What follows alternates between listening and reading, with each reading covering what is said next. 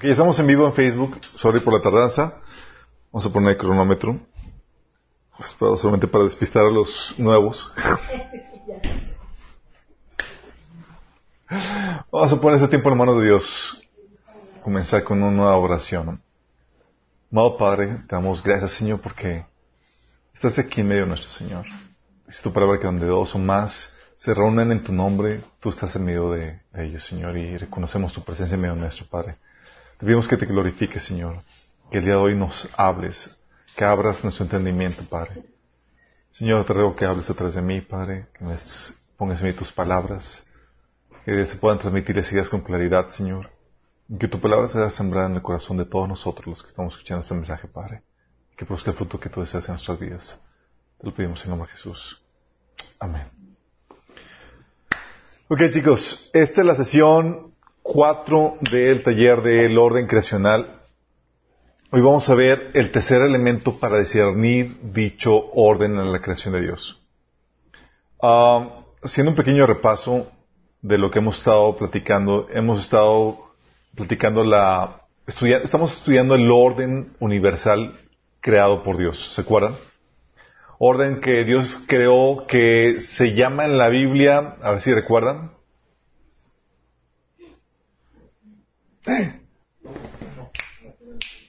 ¿Cómo se llama en la Biblia el orden universal? El orden universal, hijo, los voy a reprobar a todos. se le llama sabiduría, Proverbios 8, o se le llama ley de vida. ¿Se acuerdan? Ley de vida, perfecto. Punto para David. Ley de vida o orden creación o este sabiduría, que la cual fue creada antes de todo lo demás que Dios hizo. De hecho, fue lo primero que Dios hizo. Hizo la normativa, hizo la ley y luego creó todo lo demás. ¿Se acuerdan? Por eso sabemos que es una ley trascendente, es decir, está fuera de la creación, está antes de la creación.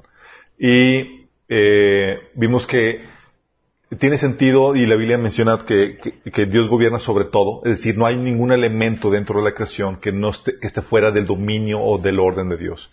Y hemos estudiado que si algo existe, entonces Dios lo hizo y por lo tanto está regulado. ¿Se acuerdan? Y por lo mismo, cualquier cosa que se salga de, la, de esa regulación que Dios estableció para eso, se puede convertir en algo equivocado. ¿Se acuerdan? Entonces, se puede convertir en algo malo. De hecho, habíamos comentado qué significaba pecado. Pecado significaba fallarle al blanco, propósito. Habíamos dicho que Dios creó todo, Dios lo creó, todo con un propósito. Y por lo mismo estableció las normativas necesarias para que eso cumpla su propósito. ¿Se acuerdan? Ok. Habíamos, habíamos visto todo eso y también vimos, dijimos, ok, Sabemos que la Biblia enseña la, existencia de este orden universal. ¿Cómo explicamos este orden a gente no creyente? Y para eso estamos acudiendo a la teoría de los sistemas. Los teoría de los sistemas estudian los sistemas, como su funcionamiento y las normas que lo rigen, que lo regulan, los principios que lo regulan. Y resulta que todo sistema tiene un orden normativo que lo trae a la vida y regula su buen funcionamiento regula todas las partes que están dentro de él para que funcionen bien y regula todo su componente para traerlo a la vida. Y resulta que, ups, todo en esta vida existe dentro de y en la forma de un sistema. Por lo tanto, hay un orden, normativo universal. Sencillo, ¿no? La teoría, en ese sentido. Ok, pero vamos, ok, ya sabemos que existe este orden normativo universal. ¿Cómo lo discernimos? Vimos, hasta ahorita hemos visto dos elementos que nos ayudan a tener el criterio para discernir el orden eh, universal. Uno de ellos era la normativa adherida al diseño. ¿Se acuerdan?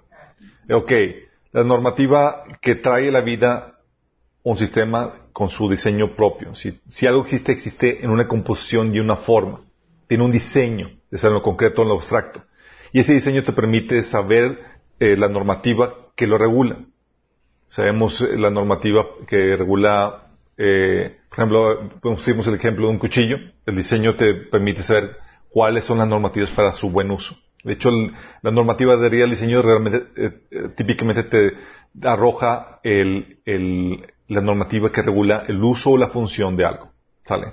Oye, el, el, cuchillo, cualquier, la silla, etcétera, tú ves el diseño y sabes cuál es la normativa. Por eso, compras algo y típicamente te sacas, te saltas el manual de uso porque ves el diseño e intuitivamente sabemos qué hacer y qué y cuando se te traba el asunto, entonces es cuando acudimos a el manual. el manual, exactamente. Entonces vimos el diseño, ok. Pero también vimos que la normativa, digo, también habíamos comentado que si cambia el diseño, o que la normativa permanece mientras que el diseño siga siendo igual. ¿Se acuerdan? Y hay diseños que se aplican a unos y a otras cosas. Por eso hay eh, normativas que aplican a animales y otras normativas que aplican a seres humanos. ¿Se acuerdan? Y aún entre los seres humanos, en la diferencia de diseños, hay normativas que aplican a hombres y otras diferentes a las mujeres. Hay responsabilidades y hay cosas por las cuales Dios no le va a pedir cuentas a las mujeres, pero sí a los hombres por ser de un diseño diferente. Y aún entre hombres y mujeres hay diseño entre individuo e individuo, lo cual determina su propósito, ¿se acuerdan? Y hay cosas que te va a pedir cuentas a ti el Señor que no va a pedirle cuentas a otro porque hay una diferencia de propósito. ¿Sí? Entonces vimos cómo la normativa de diseño va, conforme va cambiando, va cambiando la normativa, o sea, complementando o especificando. Y también vimos la normativa adherida al contexto. Porque una cosa es saber discernir el, uso del cuchillo de acuerdo a su diseño y la otra es cómo hacerlo que encaje armoniosamente dentro del contexto. ¿Se acuerdan? Oye, veo el cuchillo, sé cómo usarlo de acuerdo al diseño, que cortar, que no cortar, que trato de darle de acuerdo al diseño. De acuerdo al contexto, me dice, ¿sabes qué? No lo uses para matar a gente inocente, por lo menos. Sí. Eso, y te indica cómo, qué hacer en el, cómo hacer que encaje eso en el, en el contexto, y lo vimos a detalle la, la vez pasada, y vimos que si cambia el contexto, cambia la normativa. Sí. Y ahí fue donde platicamos que eh, eh, cuando hablamos de contexto estamos hablando de cómo hacer que encaje cada, todos los elementos de la creación de Dios en el espacio y en el tiempo y en la relación. Sí. Y hemos platicado que toda la creación de Dios es como si fuera un rompecabezas tridimensional, sí, multidimensional, donde dices, oye, la actividad, por ejemplo, la, actividad sexual, ¿dónde encaja? ¿En cualquier lugar? En no, no encaja en cualquier lugar. No va en el parque, en la vía pública. Va en la recámara matrimonial, en lo privado. Ok, eh, ¿en qué tiempo? Sí, vimos, oye, ¿encaja antes de casarse o después de casado? No, después de casado. Perfecto. ¿Y encaja con cualquier persona? No, con tu, con tu esposo, con tu esposa. Y vimos, ok, entonces esa actividad, y así con esa actividad es para todo. Y eso habíamos platicado que el arte de encajar la conducta y las palabras correctas se le llama? Los voy a reprobar. Se le llama prudencia, chicos, que es el arte de hacer que encaje armoniosamente la conducta y las palabras dentro del contexto. Y la Biblia te habla acerca de eso, lo habíamos platicado, que hay un tiempo para todo, ¿se acuerdan? Hay un, hay un lugar, un espacio donde cada actividad encaja armoniosamente. Dice, todo es bello en su tiempo. Por eso menciona que hay tiempo de, de odiar, tiempo de amar, tiempo de guerra, tiempo de paz. Y cada cosa, cada actividad dentro de la actividad humana, como existe, Dios la creó, sí. Pero ¿dónde va para que encaje armoniosamente? ¿Cuál es la normativa que se tiene que establecer para que no cause desorden? ¿Se acuerdan? Ok. Entonces eso es lo que vimos la vez pasada. Ah, la normativa adherida al contexto, habíamos platicado, perdón, ah, y vimos varios ejemplos de eso, de cómo cambiaba el contexto. Um,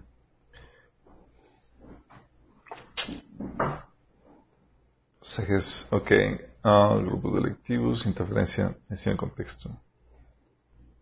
Órale. Y en base al contexto, chicos, eh, habíamos comentado, ok, entonces una, cualquier cosa puede convertirse en mala si, se, si, eh, si no está en el contexto correcto. ¿Se acuerdan? Por ejemplo, chicos, a ver, un, comer un cono de nieve, ¿cuándo sería incorrecto? ¿En qué contexto? Si estás en, No eres diabético. Si no eres diabético, oye, mi contexto es que tengo problemas de diabetes. Un cono de nieve sería malo para ti en ese sentido. Sí. Oye, ¿en qué contexto enojarse sería lo correcto? Cuando hay una justicia. Sí. ¿Jesús se enojó? ¿Se acuerdan cuando sacó, sacó el látigo? ¿Pecó? No, estaba en el, estaba aplicando el enojo por las motivas, por las razones y en el contexto correcto. Por ejemplo, eh, y vamos a ver más e- ejemplos de así al final, ya que terminamos de ver esto. Ahorita vamos a ver la normativa que también está, eh, la normativa también es afectada por el propósito, chicos, y es donde entramos en el tema de hoy. Propósito, ¿cómo lo podríamos definir? Propósito es el efecto o función que cada parte eh, debe tener para producir la existencia de un sistema funcional. Sí, es el efecto o la función que cada parte debe tener para producir la existencia de un sistema funcional. ¿Qué efecto? ¿Qué función debe, tener para, producir la existencia de un sistema? que funcione correctamente. Vamos, ese es el propósito. Y se acuerdan que habían platicado que Dios todo lo hace con un propósito. si Dios crea algo, lo crea con un propósito. Y es en base a ese propósito que parte toda la normativa, chicos.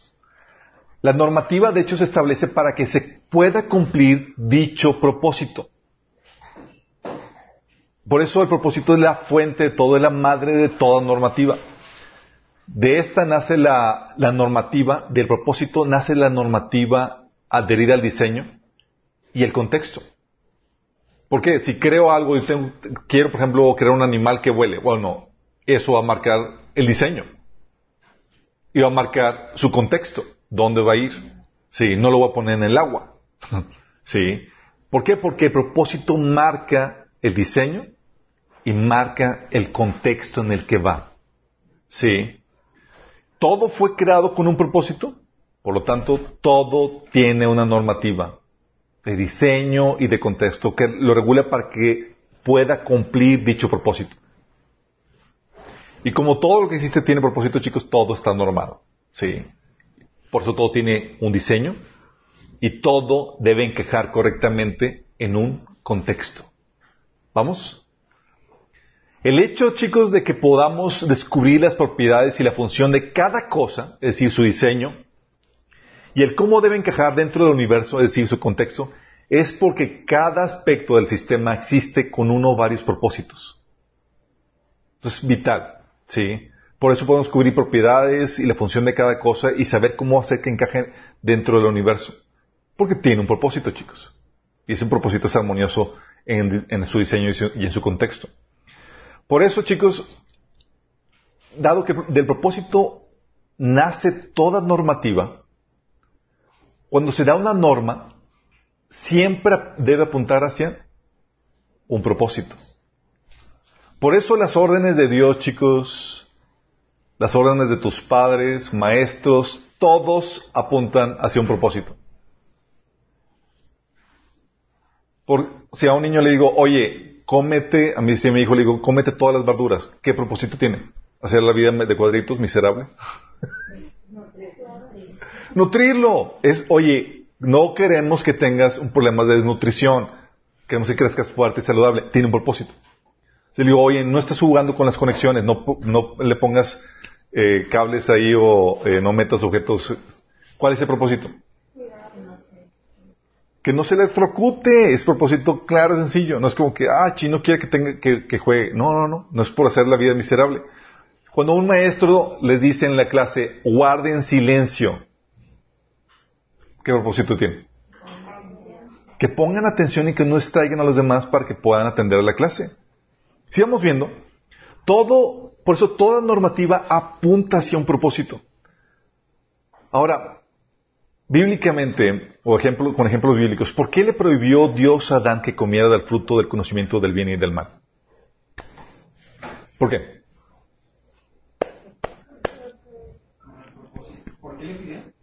¿Por qué le prohibió? ¿Cuál fue? Sí, eh, le dio una orden, no comas del fruto del bien y del mal, porque tenía hacia esa norma hacia qué propósito apuntaba.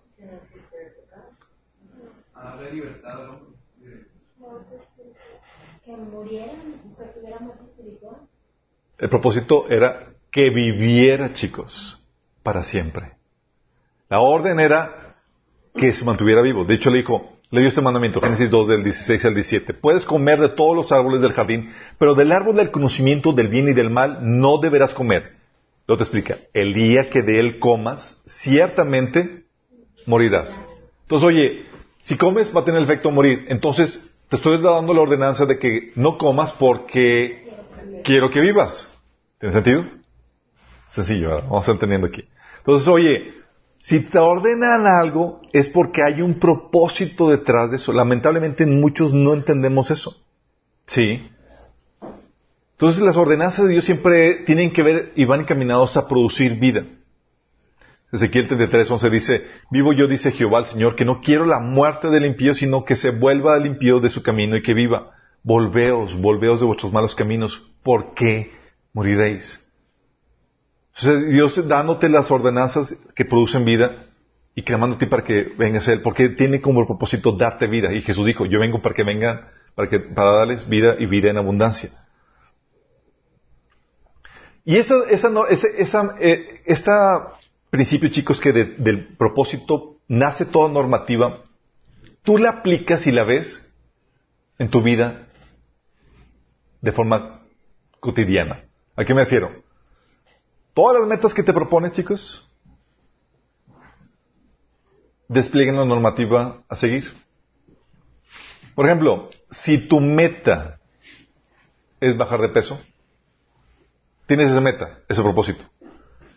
Te va a marcar automáticamente la normativa a seguir, ¿o no?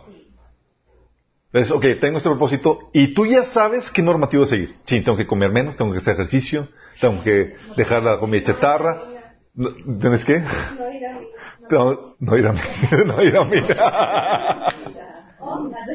Ejercer dominio propio, Ejercer dominio propio. Sí.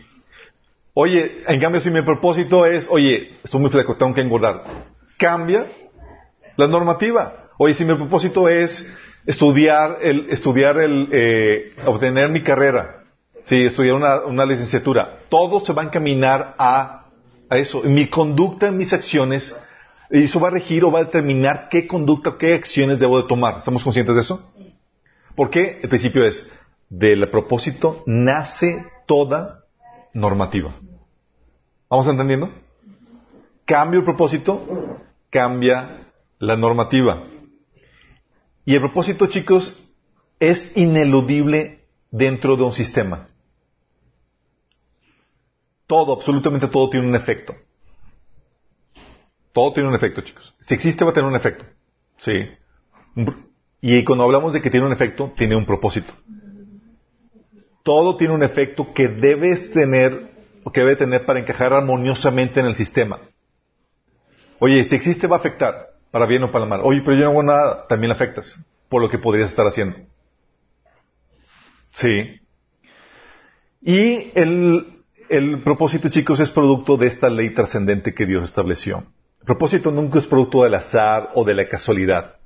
Nunca, chicos. Es producto de una ley trascendente, la ley del orden sistémico creada y establecida por Dios, conocida en la Biblia como sabiduría o ley de la vida. Y esta ley es la que determina cuál es el efecto que debe tener cada cosa para lograr la formación de un sistema de determinado tiempo, de determinado tipo. Es lo que marca, oye, qué efecto debe, qué funcionamiento debe tener, cuál es el propósito que debe tener o funcionamiento o efecto que debe tener el estómago, qué efecto debe tener los ojos, sí, y demás, para que pueda crear un sistema funcional. Eso es lo que determina, chicos, determina cuál es el efecto que debe de tener. Y fíjate que es normativo, porque te está diciendo que debe de tener. Por eso distinguimos cuando un órgano o cuando algo no está funcionando bien, porque está fallando su propósito. Oye, eh, que resulta que mi ojo no está viendo bien, no está, no está funcionando bien, no está viendo bien, sí, está fallando su propósito. Y es ahí donde entra a la intervención de los doctores y más para arreglar eso, para que se alinee el propósito y pueda tener el efecto correcto. Sí. Y el propósito, chicos, también ayuda a distinguir los elementos que forman parte de un sistema. Sin eso no puede distinguir. ¿Por qué? Porque todos los componentes en un sistema, chicos, cualquiera, una silla, un refri, una, eh, lo que tú quieras, todo lo que, cualquier cosa que se te ocurra, todos los componentes de un sistema, eh, contribuyen a la existencia de dicho sistema y a su funcionamiento. ¿Sí? Todos los elementos que contribuyen a su existencia y a su funcionamiento son considerados parte de ese sistema. Si contribuye a su existencia y a su buen funcionamiento, forma parte de ese sistema. ¿Sí? Los que no contribuyen, ¿cómo se les consideran? Se les consideran ajenos a este y que pueden ser desechados, chicos. De aquí la lógica de la basura. De aquí la lógica de que vayas al baño. Sí.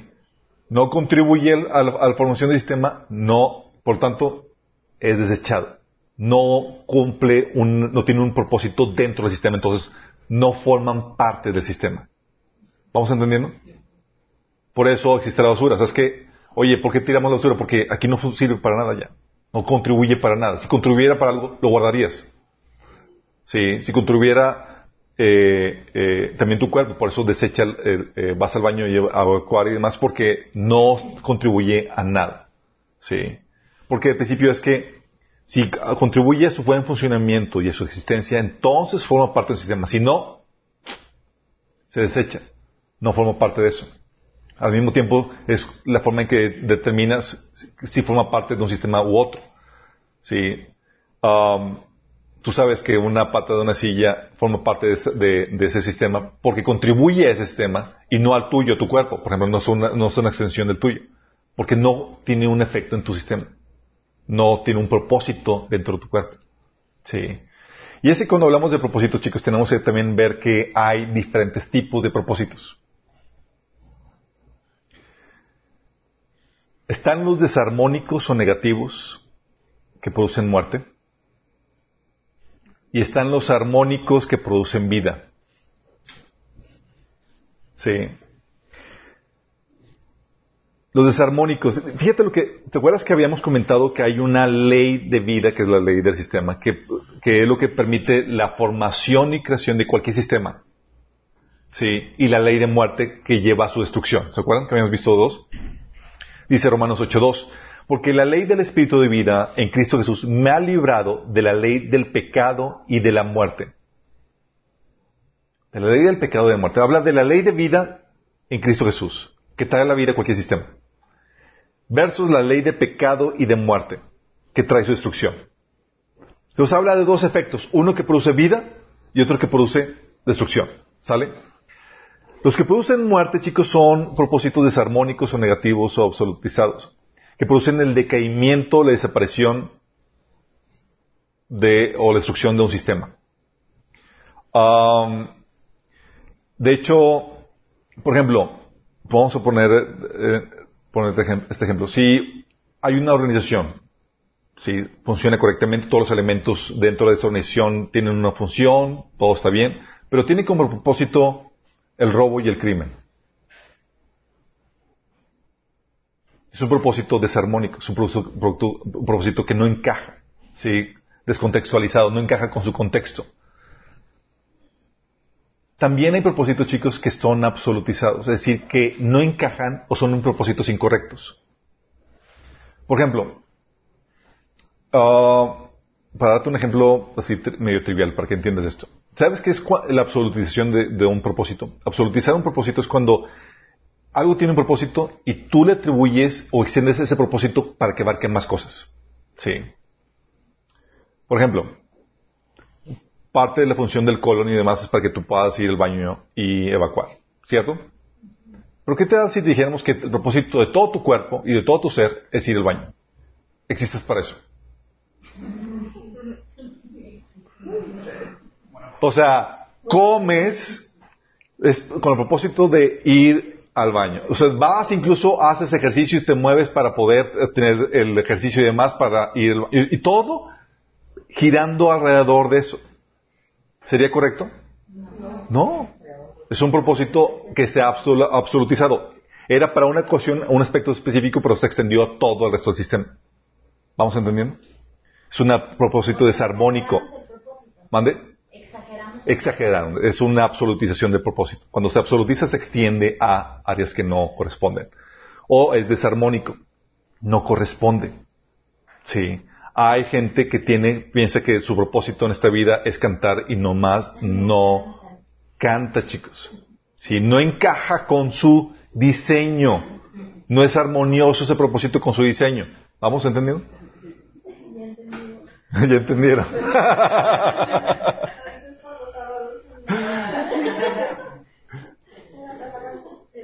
no, pueden cantar, chicos, pueden alabar al Señor. Y ahora que lo hagas así en, ese, que seas bueno en eso es otra cosa, sí. Eh, pero, entonces hay propósitos que llevan a destrucción. Hay elementos, chicos, por ejemplo, el propósito de, el efecto que tiene un cáncer es un efecto negativo, es desarmónico, está creciendo, sí, pero ya violó la ley del sistema y se convirtió en algo que está destruyendo el cuerpo. Tiene un propósito desarmónico, sí. Bueno, está también los propósitos armónicos que producen vida, chicos. Y a este propósito que produce vida también se le llama propósito original.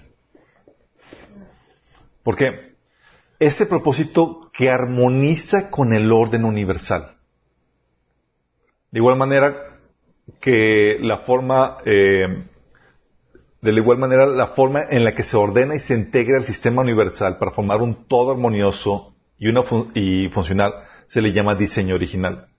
Entonces, si hay un propósito que encaja con el orden universal, se le llama propósito original. Sí.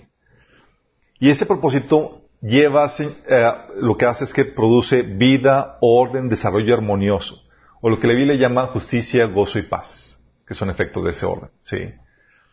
Es decir, hace que se despliegue la gloria de Dios. ¿Sabes? Las personas que estudian el, tema de los sistemas, dicen que los sistemas tienden, su efecto es hacia el desarrollo, la diferenciación, la complejidad creciente y la unidad diversificada. Te lo repito. Que los, los, los sistemas tienden al funcionando correctamente, tienden al desarrollo, a crecer, a desarrollarse, hacia la diferenciación, o sea, se multiplican y se de forma diferenciada, ¿sí? Y hacia la complejidad creciente y unidad diversificada.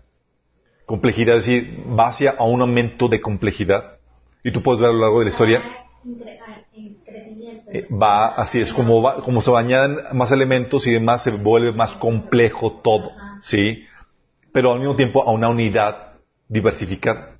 Sí, es unidad, pero hay diferentes elementos con diferentes funciones, con diferentes cosas. Sí. Eso es lo que estudian los, temas, los estudian los, los, los estudios del tema. Y dicen que cuando un sistema no funciona bien, tiende al revés, al decaimiento y la desaparición a un estado de unidad homogénea. Es decir, ya simplemente ya no hay diversificación, no hay, eh, no hay complejidad creciente, no hay unidad diversificada, sino lo contrario, decaimiento y desaparición en un estado de unidad homogénea, lo que le llaman muerte. El cristianismo, chicos, tiene como fundamento el de fructificar y, multiplicarse, el producir la vida. ¿Sí? Y tú ves en la Biblia a lo largo de todo eso. Y los que estudian el sistema han llegado a la conclusión de que efectivamente todo cuando un sistema funciona bien, produce, lleva la vida, que es ese fructificar y multiplicarse en esa diversidad y unidad, eh, eh, en esa complejidad creciente. Pero ¿sabes cuál es el propósito, por ejemplo, del hinduismo? ¿Alguien sabe? El yo,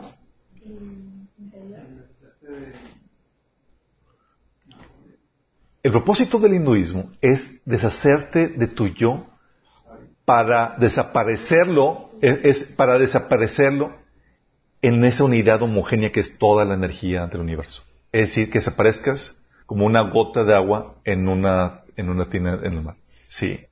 Es decir, es lo que estudian los, los, los, eh, los del sistema que dicen que es el decaimiento y desaparición en un estado de unidad homogénea. Es decir, te apunta hacia la muerte. Qué fuerte, ¿no?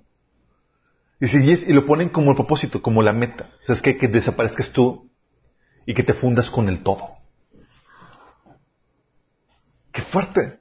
Cuando lo contrario, el, el, yo de la- del cristianismo, eh, la postura del cristiano es que tú seas refinado y que seas diferente a los demás en, lo- en en esa complejidad eh, eh, diversificada, esa diferenciación, y que te desarrolles, ¿sí? que crezcas y que te multipliques. Completamente diferente a la postura del hinduismo. Pero esto lo estudiaron los, los, los, teóricos del sistema, chicos. Dijeron, ok, un, un sistema como de, como de operar para funcionar bien. Dicen, ah, pues tiene que tender hacia el desarrollo, la diferenciación, la complejidad creciente, la unidad diversificada. Y si va hacia la muerte, al decaimiento, desaparición y a un estado de unidad homogénea. Y el hinduismo apunta para allá, el cristianismo apunta para acá. Qué fuerte. Porque el enemigo viene a robar, matar y destruir. Y así puedes ver quién está detrás de ese tipo de religiones. Sí.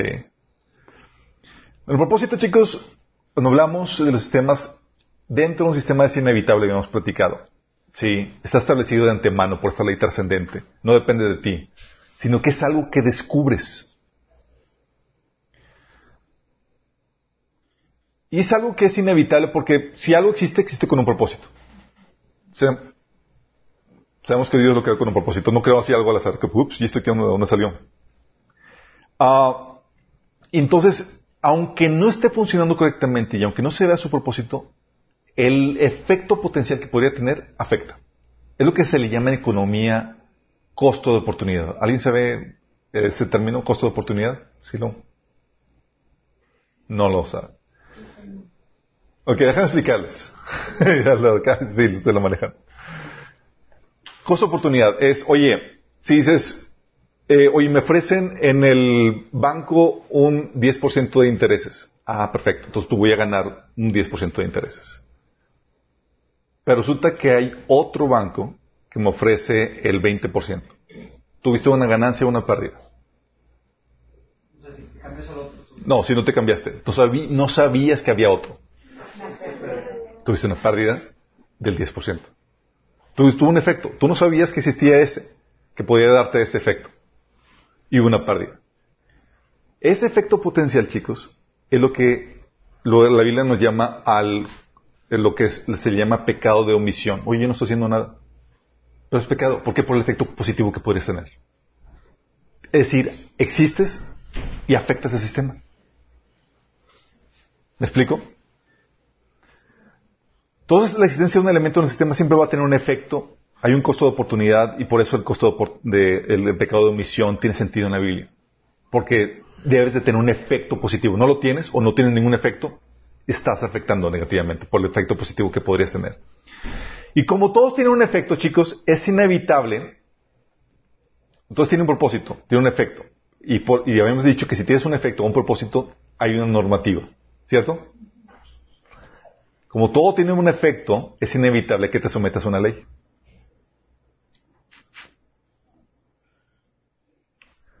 Ah, oye, ¿dónde estás?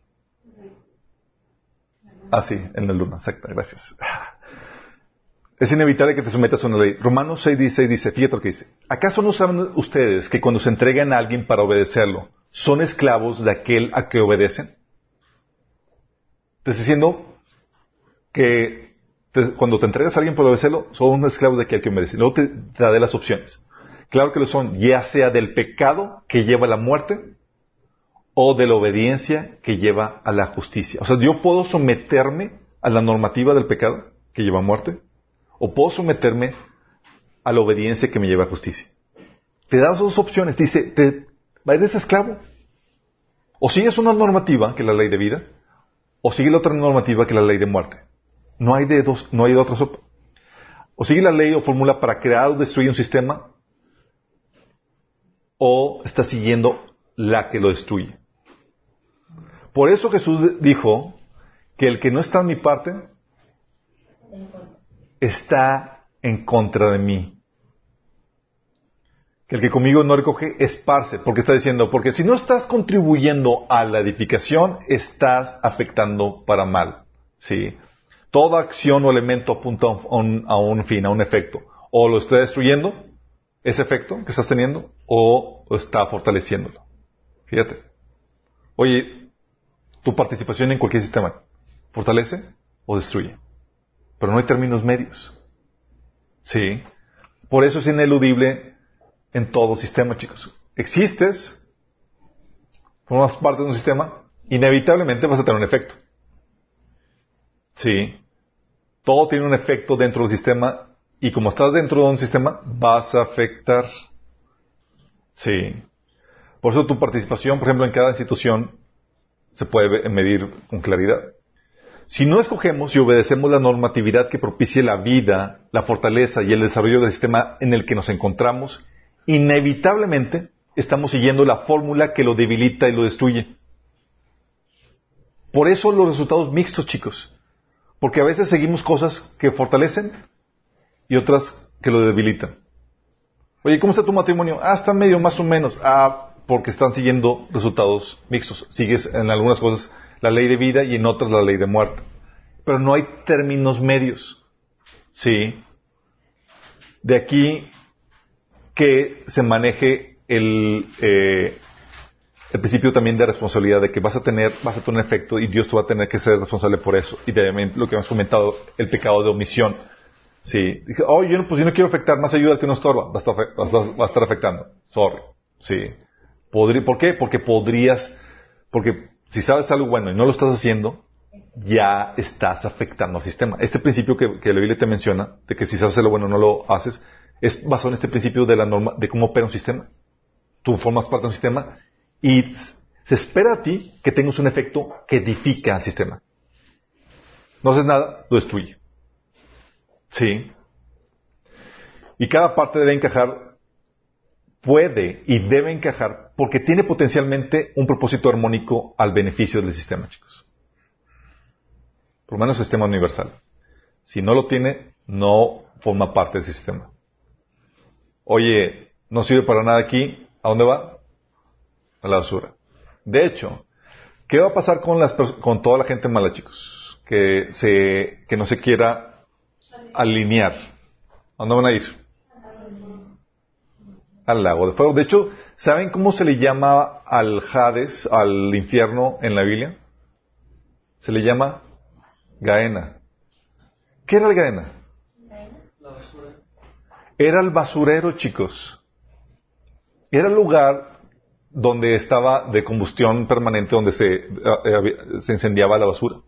Todo lo que no quisieras, ¿a dónde ibas? Iban, eran basureros municipales y se le llamaba arena. Y es lo que se usa, oye, no te quieres salir, no quieres tener un efecto productivo, efecto positivo, sabes que hay que extirparte del sistema y tirarte en, en el Gaena. Sí. Ahora chicos, ¿qué pasaría si hay, eh, si establezco un propósito, eh, mejor dicho, sí, ay, ah, ¿Qué onda con las normas arbitrarias? ¿Cómo lo podríamos definir? ¿Sabes? Las normas arbitrarias, chicos, son normas sin propósito. Oye, te ordeno algo, ¿por qué? O mejor dicho, ¿para qué? No, porque quiero. Y muchos cristianos, chicos, piensan que las normas de Dios son arbitrarias. Mucha gente piensa eso. Es un montón de reglas que hay que seguir. ¿Y por qué? O como que Dios está aburrido. Dijo, pues, ¿cómo le, ¿qué hago para hacer la vida de cuadritos a esta, gente? No vamos a crear una, un libro con, pura, con, reglas y demás para hacerse las complicadas. ¿Really? Mucha, piensa, mucha gente piensa eso. Y hay gente que establece reglas en sus relaciones, padres con hijos, padres con esposos con esposas y demás, que, oye, quiero que hagas esto, ¿por qué? Porque quiero. Sí, nada más por, por puro gusto. Sí, sin propósito. Las normas arbitrarias, chicos, son normas sin propósito y suelen causar rebeldía. De hecho, aunque haya propósito, si no se entiende, llega a causar rebeldía. Por eso Dios espera que pases de la, de la etapa de bebé, que no entiendes las normas de Dios, nada más los obedeces, la etapa de esclavo, que no se te explica nada, a la etapa de maduro, de que, ah, ya entiendo la sabiduría detrás de las normas. ¿Me explico? Es que Dios, ¿por qué pone estas normas? Eres un, eres un ignorante. Sí. Hay un propósito, tienes que discernirlo. Hay normas que, eh, normas que tienen propósito, pero que no tienen la madurez para entenderlo. Te explica el niño chiquito de tres años, ¿por qué tengo que comer esto? Tú no, no sabes cómo funciona el sistema digestivo, no sabes qué onda con los nutrientes, no, no, te puedo explicar, no tiene la madurez, haz lo que te digo.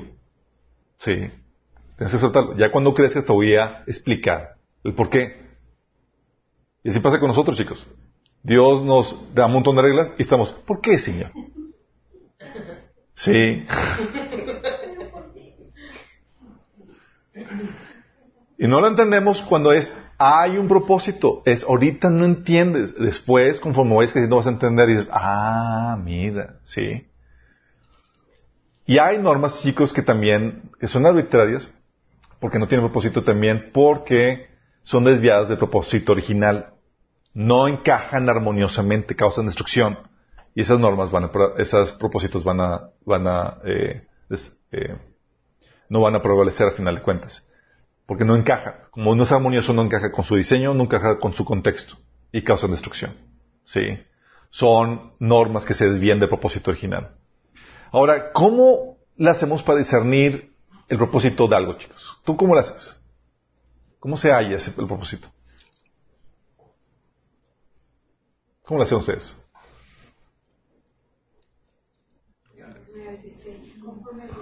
Uno se cosa al diseño. Oye, ves algo así, como una silla, y dices, ah, me podría, por diseño puedo utilizarlo como para sentarme. El diseño te lleva a, porque como, porque como todo tiene un propósito, y, el propósito, eh, y fue creado para que cumpla dicho propósito, el diseño te apunta a ese propósito. Tú ves el diseño de algo y dices, ah, te da la idea de este puede ser el propósito. Entonces uno es, analizas el diseño. Y luego dos, disiernes el contexto. ¿Por qué el contexto? Porque el propósito de todo o parte, eh, eh, de toda una parte eh, o un elemento, nunca está, el propósito de todo elemento, chicos, nunca está dentro de sí mismo.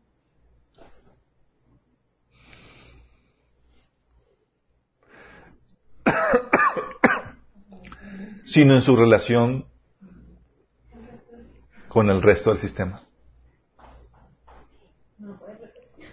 El propósito de toda parte o elemento no está dentro de sí mismo, sino afuera, en su relación con el sistema para el que fue hecho, o del cual forma parte. El propósito de nosotros no está en nosotros.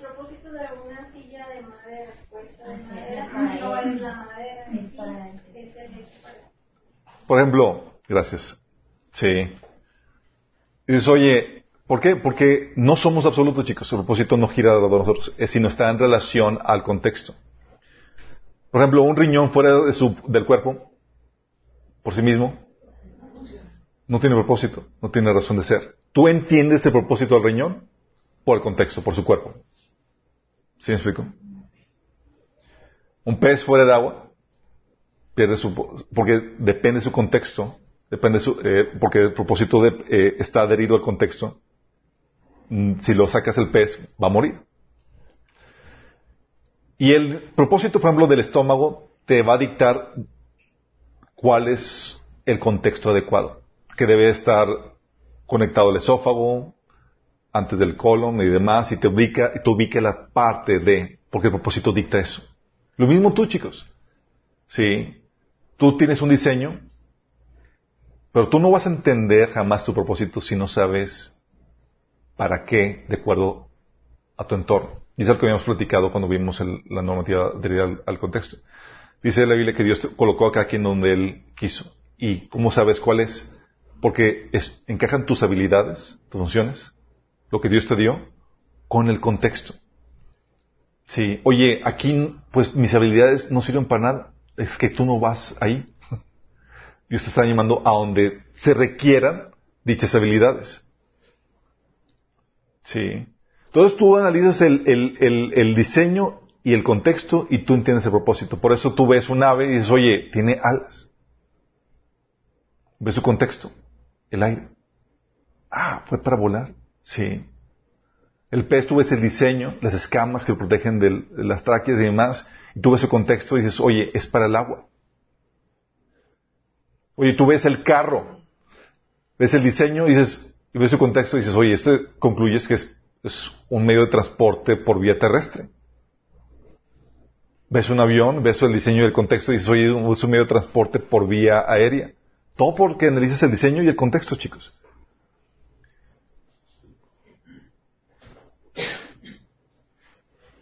Y es aquí donde entran los ejemplos. Con, de aquí es donde discernimos o hallamos sabiduría, chicos. Ups, son el que tengo la presentación. Por eso, chicos, si queremos obtener sabiduría, uno que puede hacer cuando si quiere crecer en sabiduría, ¿sabes qué es lo que debemos hacer para crecer en sabiduría? Tú puedes crecer en sabiduría con las normas de Dios. ¿Por qué?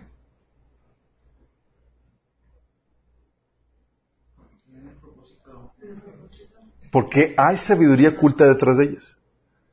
Lo principal que uno debe preguntarse es, ok, me estás de esto. ¿Cuál es el propósito? ¿Por qué? Sí. Si tú entiendes el por qué, vas a crecer en sabiduría. De hecho, dice la Biblia en Salmo 119, 98. Tus mandatos me hacen más sabio que mis enemigos, pues me guían constantemente. ¿Tus mandatos qué? Me hacen más sabio. Porque detrás del mandato hay sabiduría. Dice la Biblia que el temor del Señor es el principio de sabiduría, porque el temor de Dios te lleva a, guardar los mandatos de Dios, primero por temor al papá. Pero al momento de guardarlos, vas entendiendo, ah, la lógica, mira, tiene un buen efecto positivo. Me está llevando a esto. Ah, y entiendes el porqué de dichos mandatos. Sí. Por eso la gente dice, oye, el mandato de no tener relaciones antes del matrimonio o las reglas que Dios estableció para, para las relaciones sexuales, qué aburrido, o sea, no me deja divertirme más. Tú las obedeces y eso te lleva a una buena vida en ese sentido. Les obedeces y dices, oye, enfermedades venéreas, embarazos no deseados, divorcios, traumas, heridas. dices, órale. Ah, y entiendo el propósito, era resguardarme y que pueda disfrutar la relación sexual al máximo. Vamos entendiendo, chicos. Por eso, eh, la prohibición, pero eso antes de protestar una norma, antes de protestar una norma, lo primero que uno debe hacer es discernir el propósito.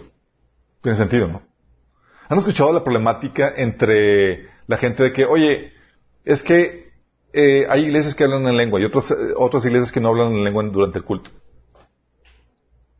¿Sí han escuchado la, la las iglesias que hablan en lengua y que dicen, no, es que esas iglesias hablan en, lenguas y durante el culto y eso no está prohibido y demás, y empiezan a protestar ahí y otros, no, es que sí, no deben de guardar, no deben de, de, de, este, de hablar en lenguas y demás, y pierden de vista el propósito.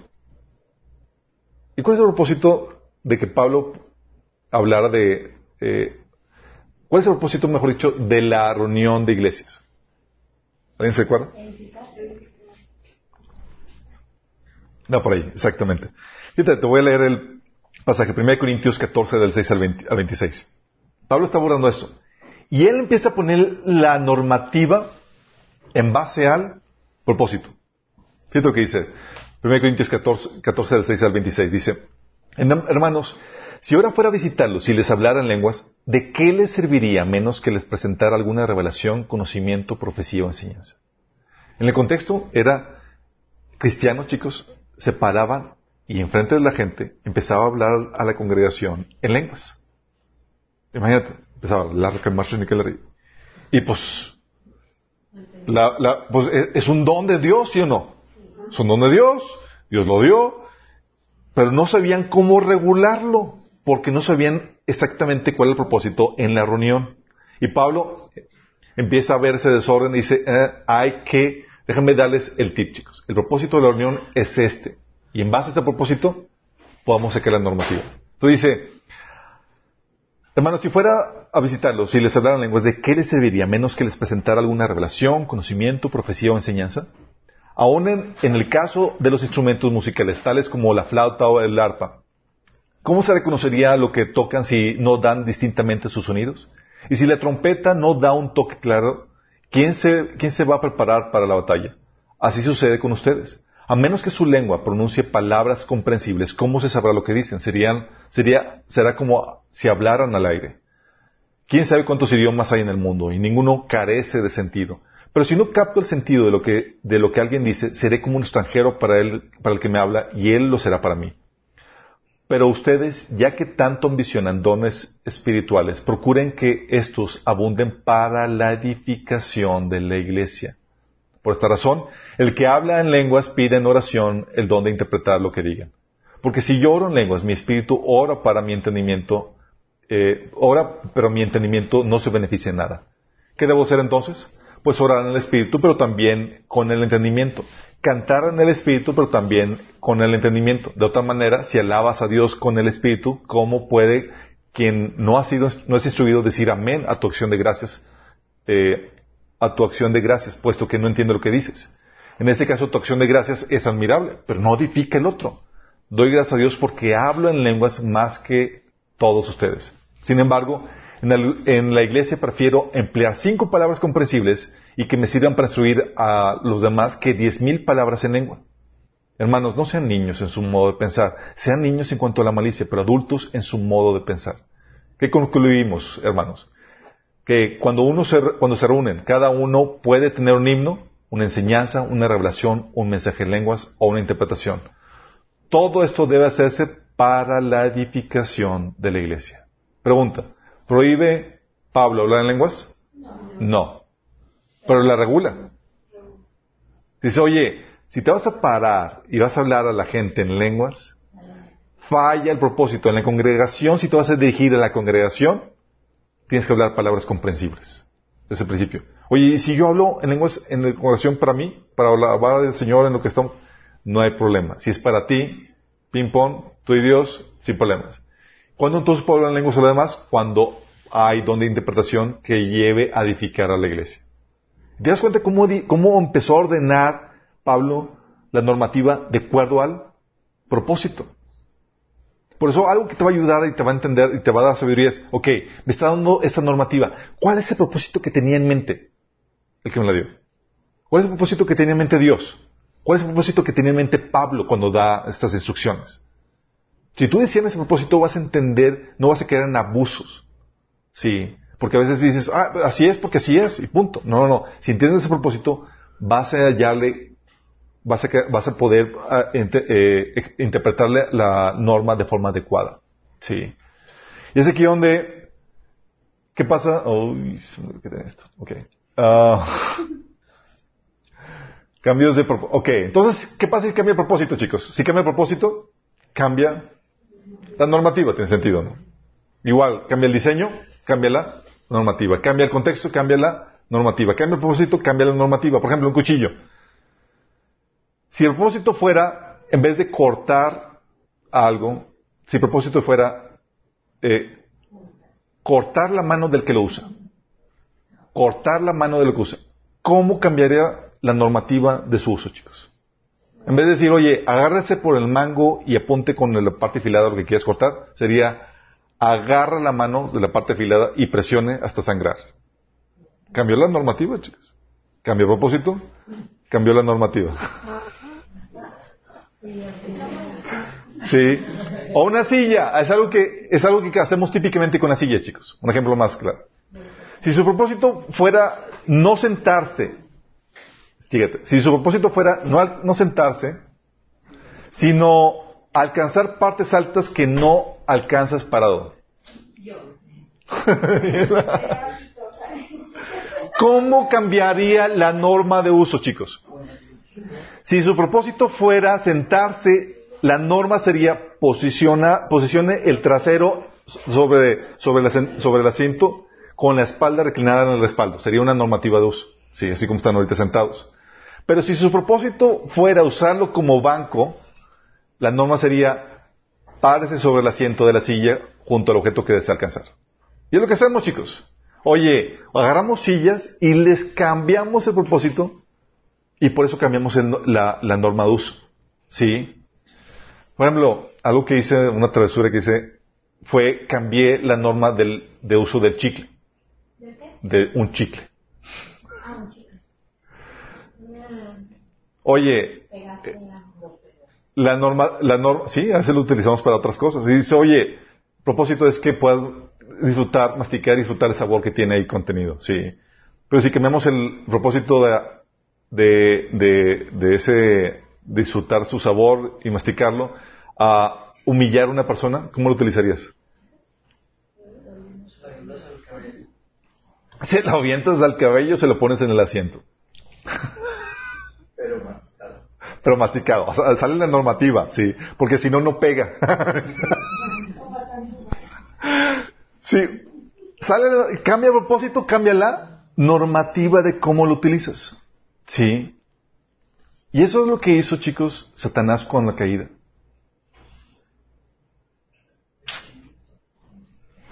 ¿Te acuerdas pasaje Génesis 3 de 2 a, 6? Dice, está platicando Eva y la serpiente, acá muy cómodamente. Sí, su charla vespertina.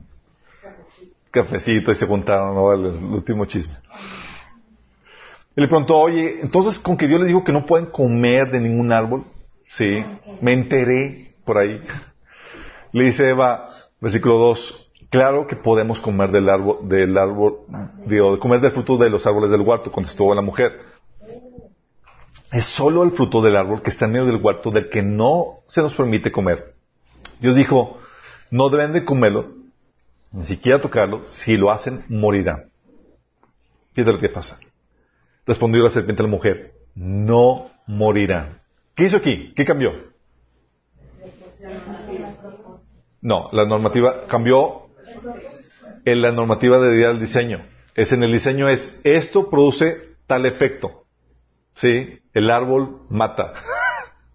y le dice, no, no, no tiene ese efecto, chicos. No tiene ese, eh, no funciona así. Sí, no mueres. Si lo comes, no pasa nada, no vas a morir. Sí, cambió el diseño. Lo dice, no morirán, respondió la serpiente a la mujer. Dios sabe que en cuanto coman el fruto se les abrirá los ojos y serán como Dios con el conocimiento del bien y del mal. La mujer quedó convencida. Vio que el árbol era hermoso y su fruto parecía delicioso. Quiso la sabiduría que le daría. Así que tomó el fruto y lo comió. ¿Qué pasó? Cambió el diseño, el funcionamiento del árbol. Es, este árbol no funciona así, no mata. Tú puedes comer y no mueres. Y cambió el propósito de propósito de Dios de que vivan unidos a Él, a propósito de ser como Dios, conociendo el bien y el mal por su propia cuenta. Y ella, ¿qué fue? De, codició la sabiduría, es decir, quiso ese propósito. Le cambiaron la dirección donde se iba a conocer. ¿Vamos entendiendo? Y todavía el enemigo ofrece eso, ofrece a la gente la posibilidad de ser ellos mismos dioses. ¿Sí? Vamos. Entonces cambia el propósito, cambia la normativa. La chica quedó fascinada con la posibilidad de tener ese efecto, de conseguir la sabiduría del bien y del mal por su propia cuenta, apartada de Dios. Y se encaminó para allá. Y ahí viene la caída. Pero esto también te ayuda a entender el propósito, la normativa de Dios en las diferentes, etapas en la, en la Biblia, chicos. Propósito. Propósito de la era de la ley, chicos. ¿Cuál era? La era de la ley me refiero a la normativa, la etapa desde, la, desde, que Moisés dio la ley hasta la venida de Cristo. Sí, el Antiguo Testamento. El propósito de la ley, ¿cuál era? Era refrenar, proteger a la gente y exponer su pecado. Fíjate lo que dice Pablo, dice Jesús, Mateo 5, 17. No piensen que he venido a anular la ley o a los profetas. No he venido a anularlo, sino a darle su cumplimiento. Le aseguro que mientras exista el cielo y la tierra, ni una letra, ni una tilde de la ley desaparecerán hasta que todo se haya cumplido. Dice Pablo, entonces dice Jesús, no vengo, no vengo a anularlo, vengo a darle cumplimiento. ¿Sí? Y fíjate lo que dice Pablo en Galatas 3, del 19 al 22. Entonces, ¿para qué se entregó la ley? Ah, es una buena pregunta. ¿Para qué? Dice, fue añadida a la promesa, está hablando de la promesa que Dios le dio a Abraham, de la bendición, de la victoria sobre, sus enemigos, de darle la tierra y demás. Dice, fue añadida a la promesa para mostrarle a la gente sus pecados. ¿Para qué? Mostrarle a la gente sus pecados. Pero la intención era que la ley durara solo hasta la llegada del Hijo prometido. Por medio de ángeles, Dios entregó su ley a Moisés, quien hizo de, quien hizo de mediador entre Dios y el pueblo. Ahora bien, un mediador es de, de, ayuda si dos o más partes tienen que llegar a un acuerdo, pero Dios, quien es uno solo, no usó ningún mediador cuando le dio la promesa a Abraham. Dice, ¿hay conflicto entonces entre la ley de Dios y las promesas de Dios? De ninguna manera. Si la ley de Dios pudiera darnos vida, nosotros pudiéramos hacernos justos ante Dios por, obedecerla. Pero las escrituras declaran que todos somos prisioneros del pecado, así que recibimos la promesa de la libertad que Dios hizo únicamente por creer en Jesucristo. Antes de que se nos abriera el camino de la fe en Cristo, estábamos vigilados por la ley. Nos mantuvo en custodia protectora, por así decirlo, hasta que fuera revelado el camino de la fe. Dicho de otra manera, la ley fue nuestra tutora hasta que vino Cristo. Nos protegió hasta que se nos declarara justos ante Dios por medio de la fe. Y ahora que ha llegado el camino de la fe, ya no necesitamos que la ley sea nuestra tutora. ¿Sí te das cuenta? Es Jesús viene a cumplir la ley. Es decir, la ley era para encaminarte, para, uno, llevarte a reconocer que necesitas un Salvador. Que eres un pecador y que necesitas un Salvador. Sí, checklist. Y era para refrenarte si no sabes lo bueno y lo malo, te vas a desenfrenar. Si fue para una custodia, ¿hasta cuándo? Hasta para llevarte a Cristo. ¿Se cumplió con Cristo? ¿Propósito? Sí. Entonces, ¿qué fue? Su propósito llegó a un término. Ya se cumplió. Entonces cambia la normativa. ¿Vamos entendiendo? ¿Qué es lo que dice Pablo? Ahora bien, amados hermanos, ustedes que conocen la ley, ¿no saben que la ley se aplica solo mientras que una persona está viva? Digo, la ley no rige a los muertos, ¿estás consciente? Sí. Por ejemplo, cuando una mujer se casa, la ley la une a su marido mientras él viva. Pero si él muere, las leyes de matrimonio ya no se aplican a ella. ¿Estás conscientes? Así que mientras su marido viva, ella cometería adulterio si se casara con otro hombre. Pero si su esposo muere, ella queda libre de esa ley y no comete adulterio cuando se casa de nuevo. Por lo tanto, mis amados hermanos, la cuestión es la siguiente. Ustedes murieron al poder de la ley cuando murieron con Cristo. ¿Cuándo morimos con Cristo, chicos?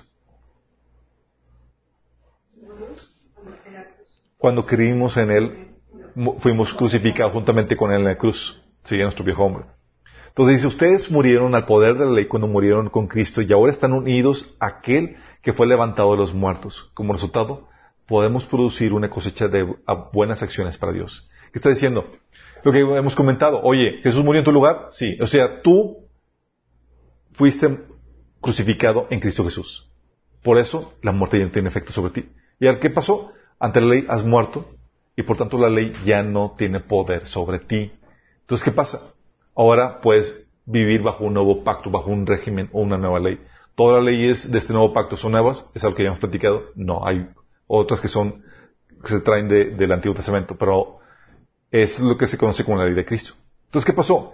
Cambió, se terminó el propósito, llegó a una conclusión, el propósito de la ley, y entonces cambió la normativa. Por eso hay diferencias entre la normativa del Antiguo Testamento y la normativa del Nuevo Testamento. Antiguo y Nuevo Testamento difieren. ¿Por qué? Porque ya se cumplió el propósito de la ley. ¿Vamos entendiendo? Ejemplo. A ver, chicos. Ahorita como cristianos estamos en la era de, la gracia. Bajo esta era de la gracia hay un propósito. ¿Saben cuál es el propósito? El propósito de Dios para esta era. Que más gente se convierta. ¿Qué más? Que se conozca su mensaje. Exactamente, salvar a la gente. ¿Sí? Y entender el propósito de esta era te va a entender la normativa para esta era. En esta era, chicos, se nos ordena que, dice Jesús, ustedes han oído que se dijo ojo por ojo, diente por diente. Pero yo les digo, no resistan al que les haga mal. Si alguien te da una bofetada en la mejilla derecha, vuélvele también la otra. ¿Por qué esta norma, chicos? ¿Cuál es la lógica? Para salvarlo. Para salvar a la gente. ¿Por qué? ¿Cómo salvaría a la gente? Si estás consciente que si le das una tunda de vuelta y, le- y luego le quieres compartir a Cristo, como que no va a encajar el, asunto. ¿Estamos conscientes de eso? Sí. Por eso dice Jesús, ustedes que han oído que se ha dicho, ama a tu prójimo y odia a tu enemigo. Pero yo les digo, amen a sus enemigos y oren por quienes los persiguen, para que sean hijos de su Padre que está en el cielo.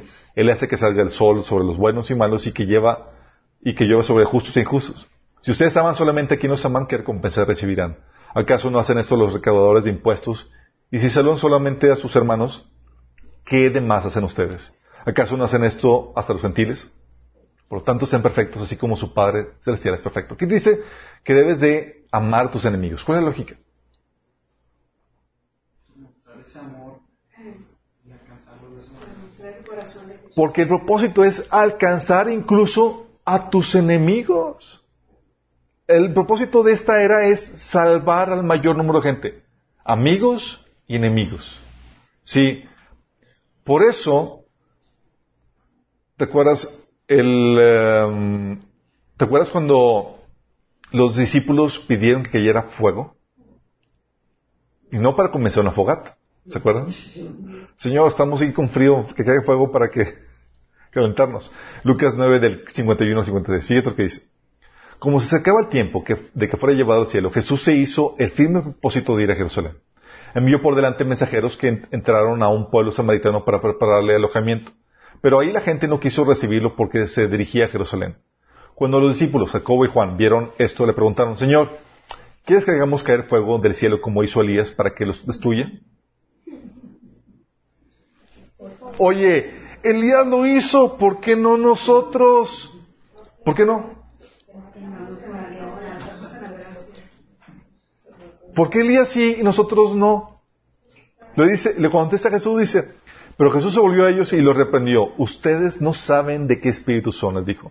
Porque el Hijo del Hombre no vino para destruir la vida de las personas, sino para salvarlas. Hay un cambio de propósito, chicos. ¿Vas entendiendo? Antes no era ese. Ahora que llega el Evangelio, que viene con la redención de Cristo, que consumada en la cruz, ahora podemos, al- la persona más mala, podemos traerla a que se convierta, redimirla. ¿Vamos entendiendo? ¿Qué pasa con muchos cristianos? No entienden el propósito y por tanto no entienden la normativa y se andan rezongando con Dios. Es que Señor, ¿por qué tengo que amar a mi a, a- fulanito de tal que me maltrata y demás en la escuela o lo, lo que tú quieras? El Señor dice, ¿no entiendes el propósito, hijo? Bueno, lo hago por fe, no entiendo por qué, pero pues tengo que... y, ¿No entiendes el propósito? Porque tu- el propósito para ti en esta era es disfrutar la vida. ¿Y ese propósito para esta era disfrutar la vida, chicos? No. Esta viene, si la disfrutas, es una añadidura, chicos, pero no es el enfoque. El enfoque de disfrutar la vida va a ser en la siguiente etapa. ¿Vamos bien? Sí. Por eso nos dice que en esta era la lucha es contra quién, chicos. No sé. No es contra carne ni sangre, sino contra poderes, autoridades que dominan el mundo en estas en la región de tinieblas. Es, contra esas fuerzas espirituales de maldad, chicos. Es decir, como dice Jesús, cuando, como le llamó Jesús a, a Pablo, ¿se acuerdan que le dijo, te libraré, te libraré de tu pueblo y de los gentiles, te envío a estos para que les abra los ojos y se conviertan de las tinieblas a la luz y del poder de Satanás a Dios, a fin de que por la fe en mí reciban el perdón de los pecados y la herencia entre los santificados. Es decir, vamos a arrebatarle a Satanás sus cautivos. Entonces el enemigo físico ya no es tu enemigo. ¿Quién es tu enemigo? Él lo pasó al mundo espiritual. Ahorita está, por la era de la gracia, es, el Señor tiene compasión de la gente mala, aún la gente que te daña, porque quiere salvarla. Pero está causando mucho daño. El Señor te dio vida eterna, vas a vivir eternamente. Sí. Entonces la misión es evangelística y específica, como dice Pablo, 2 Corintios 5 del 20. Así que somos embajadores. somos embajadores de Cristo, como si Dios los exhortara a ustedes por medio de nosotros. En nombre de Cristo les rogamos que se reconcilien con Dios. ¿Ese propósito, chicos, va a durar para siempre? No. No, no va a durar para siempre. ¿Qué va a pasar, chicos? ¿Va a cambiar? ¿Te termina ese propósito? Y va a llegar un, eh, va a llevar donde el propósito de Dios va a ser castigar a los que rechazaron la verdad para ser salvos. Y por lo cambiar el propósito, entonces cambia la normativa. Sí. Parte del propósito, chicos, aquí arriba, era también ser luz y ser sal. Ahorita podemos ser luz y sal con, con nuestras acciones, podemos influenciar la sociedad, ¿sí? La Biblia enseña que sí. Pero va a llegar un tiempo donde no será tiempo para ser, no ser ni ser luz ni ser sal, sino que se, será, sino que será tiempo para que gobiernen las tinieblas por completo. Apocalipsis 13:7 dice, también se le permitió hacer guerra al anticristo contra los santos y vencerlos, y y se le dio autoridad sobre toda raza, pueblo, lengua y nación. O sea, no va a la oportunidad de que vamos a cambiar el gobierno, ni, no es tiempo para eso. Sí.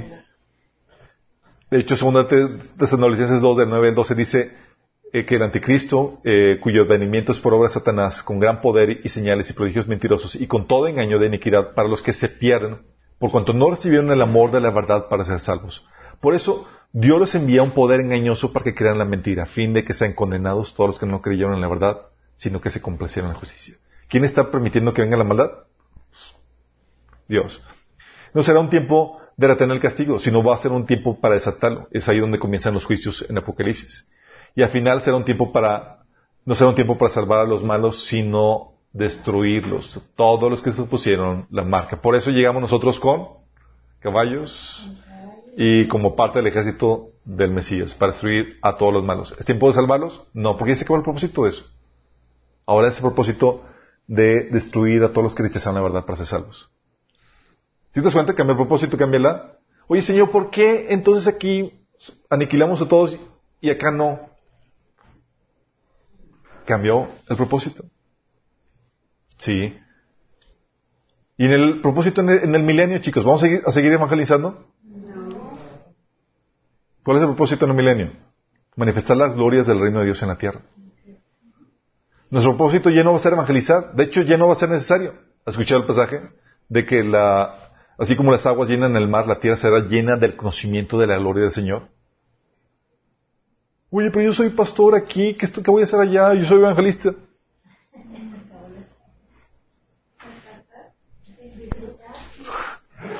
Jeremías 31, 34 dice, ya no habrá necesidad de enseñar a sus vecinos, ni habrá necesidad de enseñar a sus parientes diciendo, deberían de conocer al Señor, pues todos ya me conocerán, desde el más pequeño hasta el más grande, dice el Señor. Órale. Entonces ya no va a haber estudios bíblicos. No. Nuestro propósito entonces, ¿cuál va a ser? Gobernar con mano dura las naciones. Según Apocalipsis 2, 26 a 28. A todos los que salgan vencedores y me obedezcan hasta el final les daré autoridad sobre las naciones. Gobernarán las naciones con vara de hierro y las harán pedazos como si fueran ollas de barro. Tendrán la misma autoridad que yo recibí de mi Padre. Aquí, chicos, en este tiempo, ¿pondremos el cachete? Si alguien nos... No, no, ¿Por qué no? Oye, pero las, las, leyes de Dios son absolutas.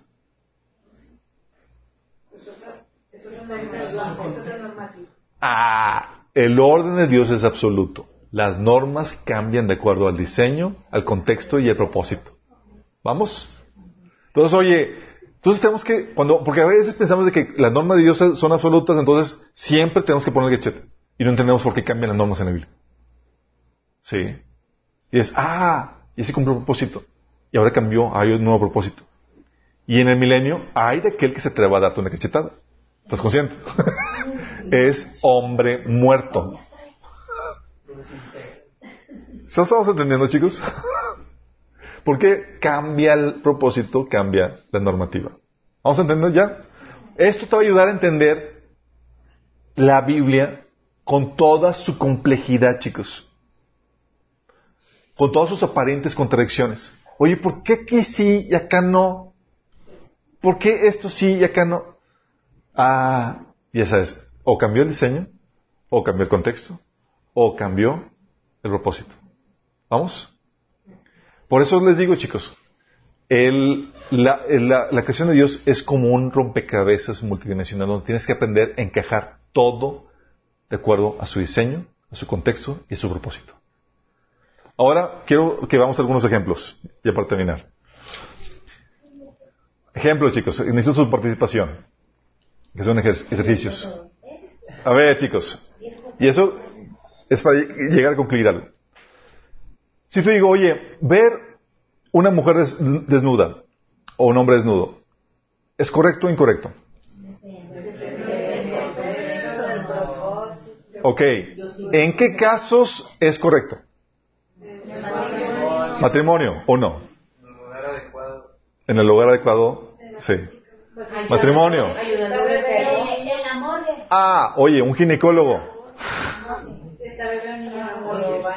Oye, a ver, cuando ah, estás exactamente, oye, estás un niño exactamente. Ahora, o eh, si es una obra de arte. Una obra de arte. Una obra de arte. Es decir, oye, ¿alguien ha ido a ver al David? Está desnudo, chicos, no sé si han dado cuenta.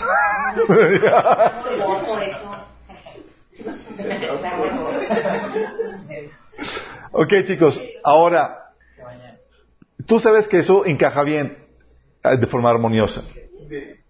Si no encaja de forma armoniosa, de acuerdo a su diseño, contexto y propósito, es decir, si falla la normativa, se vuelve malo. Y entonces no se convierte en fornicación, inmoralidad sexual, lascivia o pornografía.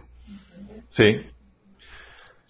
A ver, chicos, ya sé que donde, por ejemplo, si te preguntan a alguien, oye, ¿por qué eh, las obras de arte de desnudos están bien y la pornografía con desnudos está mal? Diferente, ¿qué? Propósito. Propósito de uno es despertar el deseo sexual hacia ese objeto o esa, esa imagen que se tiene. Y el del arte no es el despertar el deseo sexual. Entonces es, cambio de propósito, con el cambio de propósito, uno lo vuelve bueno y en otro malo. ¿Vamos entendiendo, chicos? Por eso dice, ay, es que ¿qué tiene malo esto? Y tratan de, justificar una cosa con otra cuando no están discerniendo bien la normativa que lo rigen de acuerdo a su diseño, contexto y propósito. Sí. Cuando un, un ginecólogo ve a una mujer desnuda, ¿por qué él sí y otra persona no? Tiene, el propósito es curarle y demás y no lo está viendo con el deseo sexual. ¿Estamos conscientes? Ah, vamos bien. Entonces, oye, cambia el propósito y ya cambiando el propósito, aunque sea la misma actividad, lo vuelve en algo malo. Sí. Entonces, fíjate, usa una actividad, chicos. Ver a alguien desnudo. Se sale de su normativa y se convierte en fornicación, inmoralidad sexual, lascivia, pornografía. Dentro de la normativa correcta, encaja bien. Y esa actividad de ver a alguien desnudo se vuelve algo correcto. Decir algo que no es cierto, chicos. Cuando sí, cuando no. Cuando tu papá te dice no tengo hambre para que comas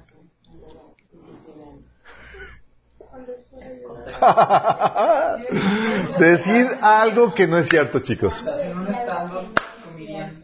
Cuando te están relatando. una historia que es falsa. Bingo. ¿Qué son las, qué son las obras de arte? Digo, ¿qué son los, las obras de teatro o las novelas, chicos? Las novelas, cuentos, historias de ficción. ¿Qué son? Estás diciendo algo que no es cierto. Es de ficción, son historias imaginarias.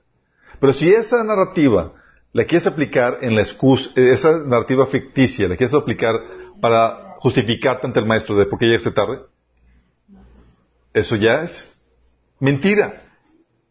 Y fíjate cómo, se, cómo esa actividad, decir algo que no es cierto, cuando viola la normativa se vuelve en mentira.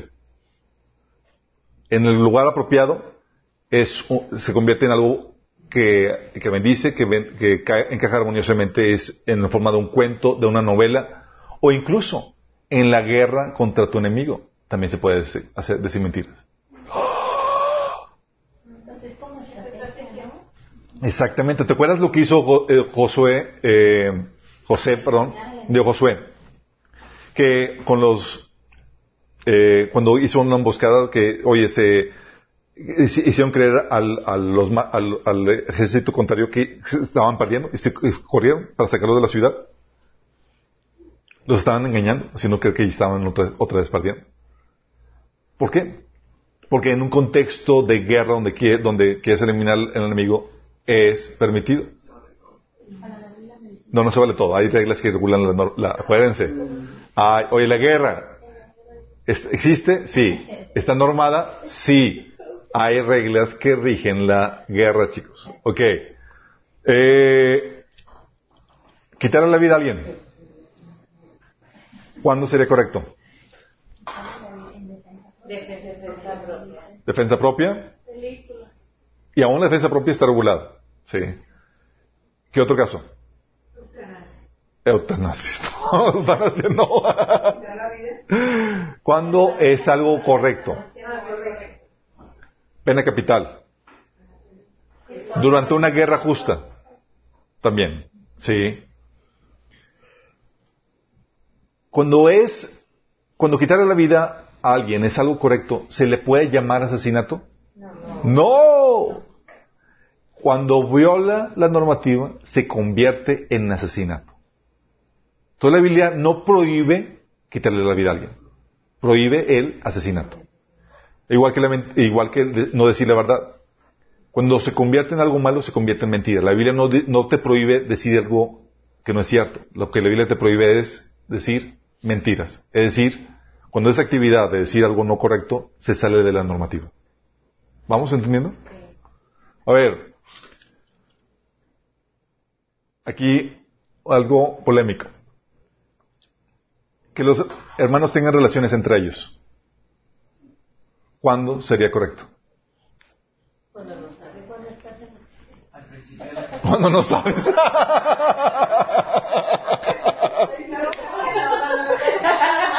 No, cuando, cuando Es un poblado chiquito y para, para multiplicar Hay- pues, hay- este, costumbres, ¿no? Hay costumbres del los pueblo. primeros 10 capítulos de Génesis. En los primeros capítulos de Génesis, nada más. Exactamente, chicos. Pregunta. Ok. La pregunta, ¿por qué se volvió en algo indebido? ¿Estás consciente que los, los hijos de Adán y Eva tuvieron relaciones entre ellos? ¿Sí? Y nadie los acusó de incesto o de, ¿sí? De pecado. ¿Cuándo se volvió pecado, chicos? Tuvo que haber, eh, tip, tuvo que haber cambiado o el diseño, o el contexto, o el propósito. ¿Qué cambió? cambió todo. órale. A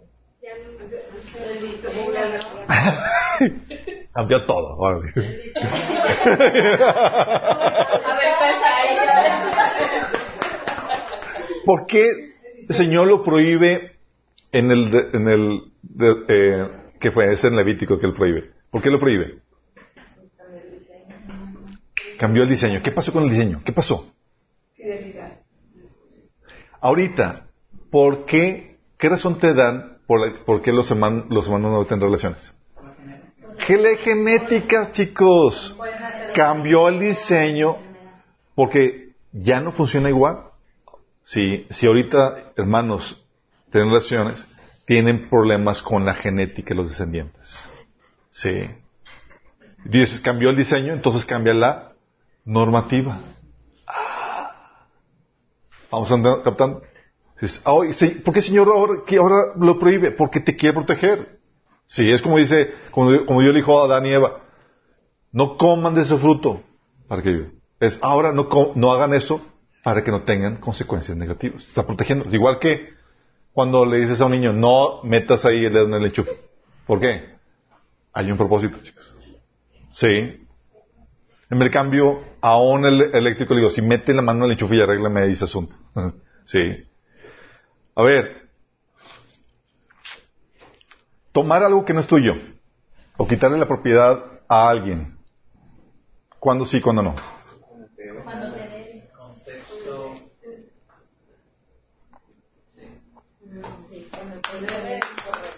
¿Cuándo es correcto, chicos? Cuando te la donan. No es quitarle, sí. Cuando te la donan, no. ¿Cuándo, ¿cuándo es correcto? Cuando tienen una deuda contigo. Cuando tiene, cuando, en un embargo. En un embargo, chicos. ¿Es correcto?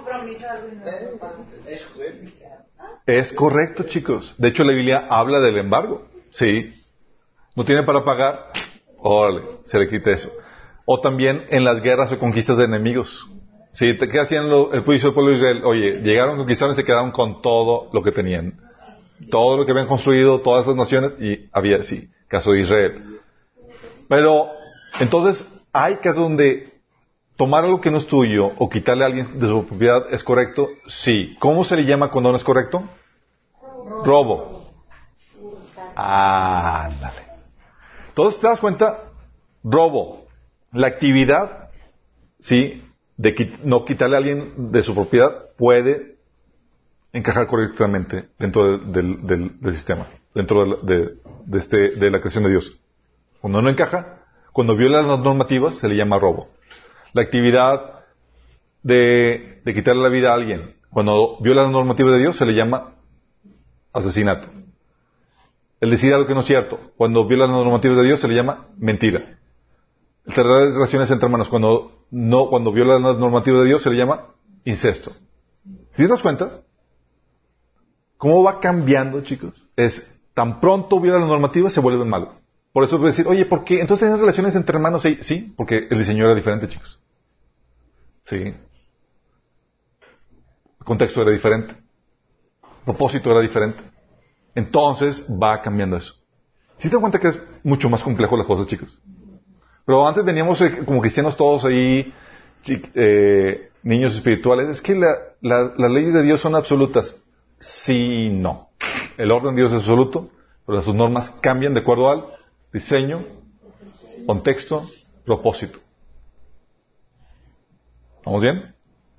Ok, la siguiente vamos a ver la normativa evidenciada por el resultado. Y con eso va a ser el último de esta sección, para luego ver cómo los principios que rigen los sistemas. ¿Tenemos una oración? Amado Padre Celestial, damos gracias, Señor, porque tú nos vas enseñando, Padre, cómo tú creaste tu universo, Señor. Y cómo ordenaste cada cosa, Señor. La razón de cada norma que tú has establecido, Señor. Cómo hay sabiduría, cómo hay entendimiento detrás de cada una de ellas, Señor. Padre, queremos ayudar, queremos que nos ayude, Señor, a, que- a comprender el propósito de cada norma que tú nos das, Señor. Que podamos partir de un punto de confianza en ti, Señor. En que tú lo- todo lo haces para nuestro bien, para nuestra protección, Señor. Pero que podamos crecer en sabiduría, Señor, entendiendo los propósitos que hay detrás de cada una de esas normas, Señor. Padre, que podamos aplicar este conocimiento para traer luz, para poder, Señor, destruir las obras de las tinieblas que hay en nuestro alrededor, Señor, y para que podamos establecer tu reino, Señor, al discernir tu orden en cada área y aspecto de nuestras vidas, Señor. Te lo pedimos en nombre de Jesús. Amén. ¿Hay muchas preguntas? A ver qué preguntas tienen. ¿Hay? A ver. Yo tengo una pregunta. A ver, preguntas. ¿Cuál era el propósito que en el Antiguo Testamento ciertos alimentos eran prohibidos? El propósito era enseñar a la gente el, el- el concepto de pecado y de cómo contamina. Sí, hay ciertas cosas que se, que se marcaron en la Biblia como para enseñanza espiritual de algo que iba a venir adelante. Así como, oye, ¿por qué los sacrificios? ¿Por qué las ordenanzas y las leyes con respecto a las leyes? Era para a- que entendieran mejor, el para preparar su entendimiento respecto al significado de la muerte redentora. Igual que las cosas inmundas y eh, la- la- las- los alimentos y demás. Eh, Tenía ese significado. De hecho, tú puedes ver parte del cumplimiento de eso con Pedro, cuando, con Pedro cuando hace, cuando ve todo eso. ¿Qué- tiene- ¿Hay preguntas, se llama? Sí, decían de que eh, cuándo decir algo que no es cierto, cuándo sería correcto. Ahí no, no entiendo. ¿Cuándo decir algo que no es correcto? La Biblia menciona que debes hablar la verdad con, dice la Biblia que debes hablar la verdad con tu, con tu hermano, con tu prójimo. Sí. Solamente es, es co- cuando- solamente es, no, se vuelve, solamente se vuelve, eh, solamente es correcto en el contexto de guerra con tu enemigo o contexto de de crear una novela, una obra de teatro o algo que, que, que la gente sabe que está diciendo algo que no es cierto. ¿Sí? Y, eh, ¿Qué otra duda?